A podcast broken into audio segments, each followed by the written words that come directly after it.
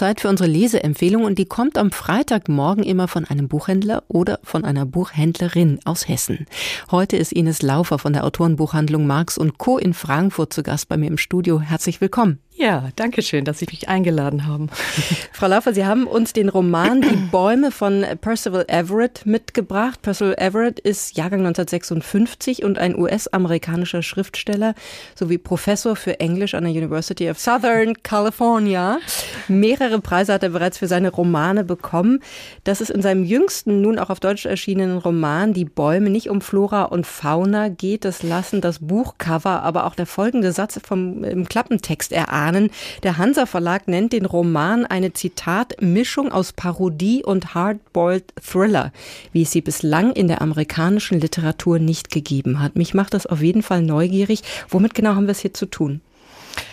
Ja, also wir haben es ganz sicher mit einem der besten Romane dieses Frühjahrs zu tun, Ui. also zumindest für mich. Es gab wirklich in diesem Frühjahr viele tolle Romane, aber der sticht tatsächlich heraus und es ist, also wie der Klappentext schon andeutet, wirklich ein, ein Genre-Mix und vor allem eine bitterböse Satire auf den amerikanischen Rassismus. Und 2022 war der auch auf der Shortlist für den Booker Prize. Also wirklich verdientermaßen, finde ich. Also auf jeden Fall schon mal Vorschuss Lorbeeren. Ja. Jetzt bin ich noch neugieriger, welche ja. und wessen Geschichte wird hier erzählt? Ja, also wir befinden uns ganz am Anfang des Romans in einem Garten, in der Jetztzeit in einem kleinen Ort namens Money in Mississippi. Wir platzen mitten hinein in so einen typischen Nachmittag einer Redneck-Familie. Die sitzt da im Garten vor ihrem vinylverkleideten Haus. Es gibt einen Aufstellpool mit so Meerjungfrauen mm. und wir haben genau die Eheleute Charlene und Red Bryant sowie deren Kinder und die Mutter bzw. Schwiegermutter Granny C und deren jüngsten Bruder Junior Junior. Und hier könnte man auch schon wieder anfangen zu zitieren aus dem Roman, der eben mit unglaublichem Sprachwitz hantiert. Und wir beobachten diese Familie, die sich dann immer, also relativ schnell rausstellt als Rassisten, Ku Klux Klan Anhänger, Trump-Wähler.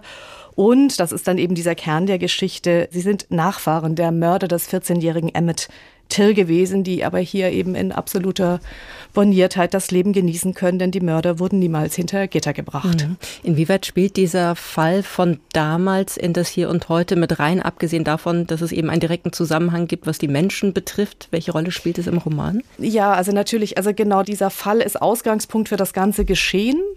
Und es ist aber natürlich, also spielt eben dieser ganze Rassismus der amerikanischen Gesellschaft mit rein.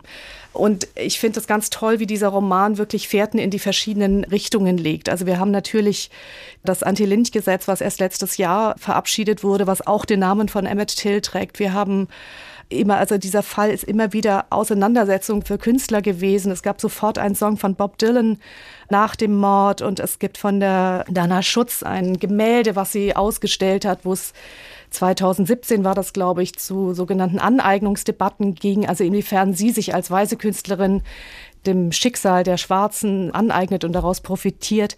Also insofern spielt diese ganze amerikanische Geschichte hindurch und dieser Emmett Till wird in diesem Roman zu einem Wiedergänger und gleichzeitig ist das Thema selbst für die amerikanische Gesellschaft so ein Wiedergängerthema. Also es mhm. gibt keine Ruhe mhm. davon. Mhm. Ne? Also es zieht sich sozusagen, wenn ich das richtig verstehe, wie so eine Art roter Faden mhm. durch, diese Geschichtsvergangenheit, aber auch der Rassismus eben im Hier und Jetzt. Genau. Das heißt, haben wir aber, abgesehen eben von dieser Familie, gibt es einen Erzähler, eine Erzählerin oder wie erzählt sich diese Geschichte? Ja, also wir haben vor allem ein Ermittler-Duo, also ähm, Cops, die vom ähm, MIB Massachusetts Massachusetts. Gott, oh, furchtbarer Zungenbrecher. Ja, Massachusetts. Insti ähm, Investigation Büro kommen mhm. und quasi die Rassisten vor Ort, also das sind alles, also diese ermittelnden Cops vor Ort sind natürlich alle irgendwie Rassisten und haben ihre liebe Not, sich einigermaßen politisch korrekt jetzt auch vor diesen schwarzen, von außen zugezogenen Ermittlern zu rechtfertigen oder auszudrücken.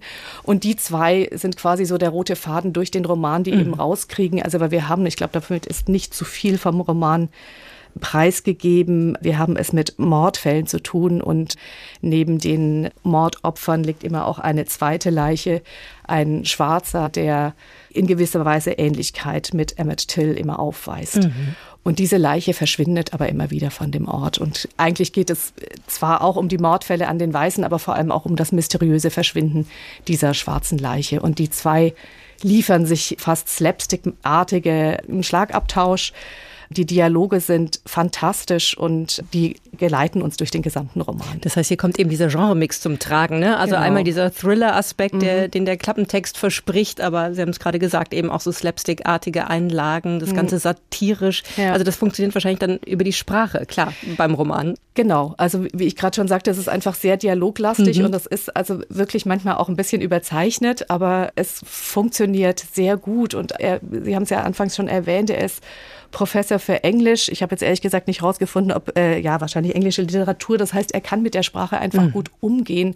Und alleine die Namen, die er verwendet für seine Figuren. Junior, Junior. Junior, Junior. Und dann gibt es einen ganzen Absatz, wie er eben nicht genannt werden darf. Nicht JJ, sondern eben Junior, Junior und auch nicht, also das ist ähm, fantastisch. Und dann gibt es eine junge Frau, die in dem ortsansässigen Diner arbeitet, der D-I-N-A-H geschrieben wird, weil die weiße Besitzerin nicht wusste, wie es geschrieben wird.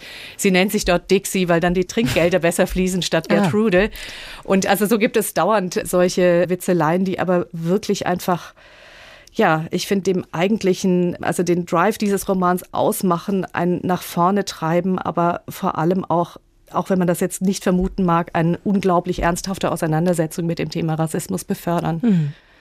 Wem empfehlen Sie diesen Roman, wenn ich jetzt zu Ihnen in den Laden komme? Also ich wäre sofort dabei sozusagen, aber muss man ja vielleicht auch gar nicht unterscheiden. Das klingt eigentlich nach einem Buch, das für jede und jeden was ist, oder? Ich finde auch. Also ich finde es eigentlich, also man muss eine gewisse Offenheit mitbringen für so einen Genre-Mix, mhm. aber ich finde auch, es ist eben kein Krimi, es ist kein Thriller, es ist keine Betroffenheitsliteratur. Mhm. Man muss auch sagen, das N-Wort wird natürlich verwendet. Es darf, wenn weiße Rassisten ein Problem damit haben, dass man sich über sie lustig macht, dann sollte man es auch nicht lesen. Aber alle anderen haben wirklich ihren Spaß und bekommen gleichzeitig das Problem des Rassismus als ein Problem dargestellt, was die gesamte amerikanische Gesellschaft, aber auch unsere Gesellschaft durchwirkt und man muss lachend feststellen, dass die Opfer sich in diesem Roman ermächtigen und zu Tätern werden. Das finde ich grandios. Und gleichzeitig, dass man selbst wirklich verwoben ist in diese ganze Schuldfrage. Und mhm. ich finde, das macht er ja herausragend gut. Also unbedingt lesenswert, höre ich da eindeutig raus. Ines Laufer von der Autorenbuchhandlung Marx und Co. in Frankfurt. Vielen Dank für Ihre Buch- und Leseempfehlung. Sie gilt im Roman Die Bäume von Percival Everett. Er erscheint in der Übersetzung von Nikolaus Stingel beim Hansa Verlag. Die 368 Seiten kosten 24 Euro. Neue Bücher in HR2 Kultur. Weitere Rezensionen auf hr2.de.